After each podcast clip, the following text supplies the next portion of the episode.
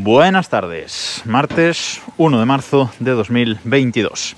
Yo voy a contaros una anecdotilla que me ha ocurrido con una de las eh, Raspberry Pi que tengo desplegadas para tema domótica y demás. En concreto, eh, con la que tengo en el, en el pueblo. Eh, y bueno, en esa Raspberry, pues aparte de estar el servidor de, de Pijol, este servidor DNS que elimina anuncios, etcétera, pues bueno, hay más cosillas y una de ellas pues es eh, Homebridge, ¿vale? Que es este sistema que me permite meter eh, muchísimos dispositivos o casi todos los dispositivos que quiera en eh, pues en HomeKit eh, directamente, en dispositivos no compatibles, pues que puedan ir a HomeKit. Pues está instalado Homebridge. Por cierto, llueve un montón ahora mismo, así que si escucháis el piqueteo en el paraguas, pues es por eso. Bueno, la cuestión es que un día de repente veo que no funciona la domótica de, Casa del Pueblo. Veo que no funciona eh, las cosas que están justo a través de Homebridge. Digo, qué raro. Reinicio la Raspberry, como hago muchas veces, directamente botonazo porque estaba allí. Y veo que no recupera, sigue sin recuperar. Le hago un ping a la Raspberry y no responde al ping de uy. Malo. Malo porque la Raspberry cuando le pasa algo normalmente eh, la reinicias aunque sea con botonazo y mmm, siempre vuelve a, responder eh, correctamente. En este caso no hacía ni eh, ping, es decir, no vamos, no tenía conectividad, así que es imposible que funcionara lo que, lo que había dentro. Bueno, pues eh, no hay en este estado no hay forma de ver de ver lo que le pasa. La única forma de, hacerlo pues es conectándole conectándola por HDMI por micro HDMI, porque esta es una Raspberry Pi 4 que ya solo tiene, eh, bueno, tiene dos puertos micro HDMI eh, y hay que conectarla por ahí para ver en pantalla un poco lo que le, lo que le pasa. Porque no hay otra forma de, de verlo. Además, esta Raspberry Pi yo la tengo sin pantalla y sin nada, la tengo conectada con un cable de red, la alimentación, el pincho Zigbee y nada más.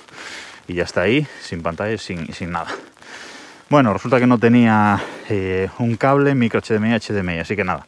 Tuve que comprar, compré un adaptador realmente, un adaptador eh, micro HDMI macho eh, y HDMI hembra. Bueno, con estos cables no sé cuál es cuál, porque como tienen ese palito por dentro, bueno, en fin, compré un adaptador para poder conectar esta Raspberry pues a una, a una pantalla, la conecto y lo que me encuentro es simplemente este cuadrado arcoiris que muchos conoceréis de cuando arranca la Raspberry y ahí se queda. Y de hecho luego las luces de estado en la Raspberry Pi se enciende la roja eh, se enciende la verde durante eh, unos segundos parpadea durante unos segundos y nunca más se vuelve a ver la luz verde eh, que si no lo sabéis es la luz de actividad de, leer la tarjeta SD que lleva que lleva la Raspberry bueno pues no pasaba de esa pantalla arcoiris como digo Ahí se quedaba, le conecté un teclado y un ratón y tampoco. O sea, no había forma de hacer nada, ni con el teclado y ratón, ni nada. Esta Raspberry Pi tengo una tarjeta SD de, 74, de 64 gigas. Eh, la saco, eh, digo, bueno, pues eh, os ha jodido la Raspberry, pero no lo parece, porque, bueno, está la pantalla, se ve la pantalla esta y tal, pero bueno, voy a sacar la tarjeta SD y arranco la Raspberry. La arranco y ahora sí, aparece la pantalla arcoiris y pasa al siguiente paso, que es el de arranque, el de lectura de la SD, y ya me muestra un mensaje. No hay tarjeta SD, no se puede continuar con el proceso. Digo, vale, entonces la Raspberry parece que no está jodida, sino que el fallo está en la eh, tarjeta micro SD.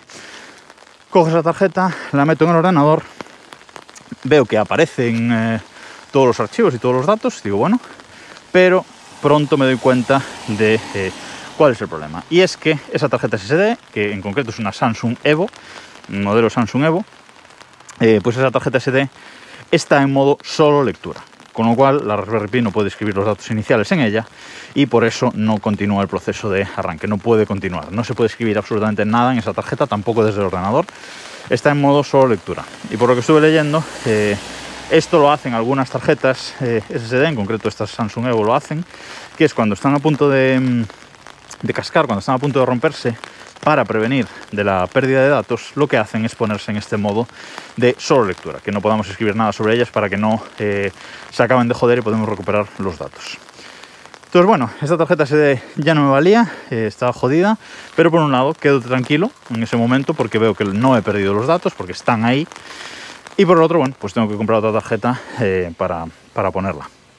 Digo, vale, voy a usar el programa este para Mac eh, Batlena, creo que es, Batlena Etcher, luego os dejo el, enlace en las notas de, este episodio, para clonar esa tarjeta directamente y no andarme con, con leches. Porque yo hago una copia de seguridad semanal de las cuatro Raspberry Pis que tengo desplegadas, lo hago con el programa de Yadup, ¿vale? Es una es una copia que hago semanal y que mando al NAS, es decir, los backups realmente están en mi NAS eh, alojados.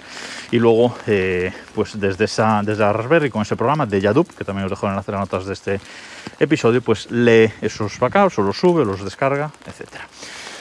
Problema de estos backups es que si hace mucho tiempo que no actualizas la Raspberry por el sistema operativo, los programas, etcétera, y cargas el backup en un sistema nuevo, que lo hice, tenía una tarjeta SD en, en casa de 64 GB y instalé un sistema eh, Raspbian de cero y luego cargué la copia de seguridad de Yadup, de Yadup. Y sí es verdad que la mayoría de cosas quedan bien, o sea, quedan bien eh, guardadas, pero eh, dado las actualizaciones de los programas, dado la actualización del sistema operativo, etcétera, no son del todo, todo compatibles y tendría que andar arreglando a mano ciertos detalles que realmente no me apetecía. Pero bueno, por lo menos eh, me, ha valido para comprobar que las copias de seguridad que hago funcionan y que las copias de seguridad que hago tienen los datos que yo creo que están teniendo. O sea, todo estaba ahí tras, eh, descargar la copia de, seguridad. Vale, ¿qué quería hacer yo realmente? Pues clonar esa tarjeta. Esa tarjeta no se podía escribir, pero se podía, eh, se podía leer, con lo cual podía sacar todos los datos de ahí y clonarlo a otra tarjeta. Eh, esta tarjeta SD que tenía en casa, como digo, en el programa este Valena Etcher, la Samsung Evo, original ponía 64 GB, a dónde la quieres copiar y le puse el destino, la otra tarjeta SD. Pero la otra tarjeta SD resulta que eh, la capacidad era de 63,2 eh, gigabytes. Eh, bueno, depende cómo el fabricante eh, mida los gigas o según la calidad de la, de la, tarjeta, pues nos podemos encontrar con esto. Que tarjetas de 64 gigas no tienen exactamente 64 gigas. Eh, bueno, esto pasaba mucho, pasaba con los discos duros y sigue pasando, etcétera. O sea que es una putada porque este programa ya si ve que la capacidad es menor, ya no me deja clonarla. Digo, bueno, pues me compro otra tarjeta SD, compro otra tarjeta SD, Lamentablemente las Samsung Evo estas están agotadas, por lo menos en Amazon no, no las hay, estuve mirando otro sitio, tampoco en, encontré otra de 64 GB eh, igual.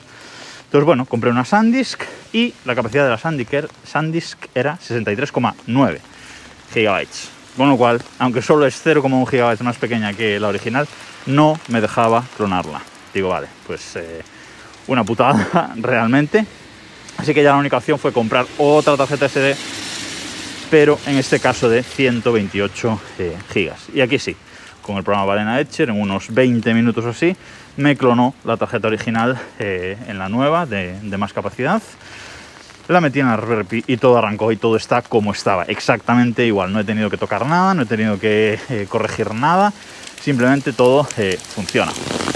Por cierto, que lo que no voy a hacer es en la Raspberry ampliar el, espacio de almacenamiento de la SD.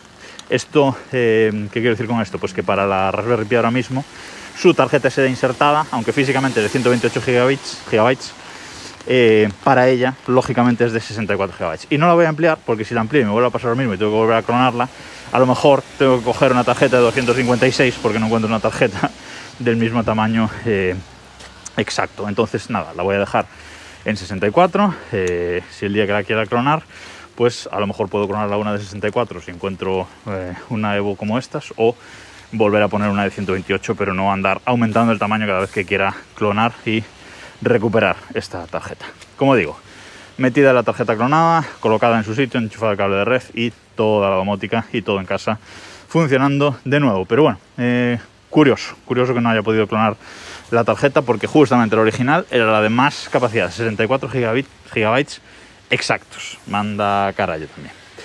Nada más por hoy. Nos escuchamos mañana.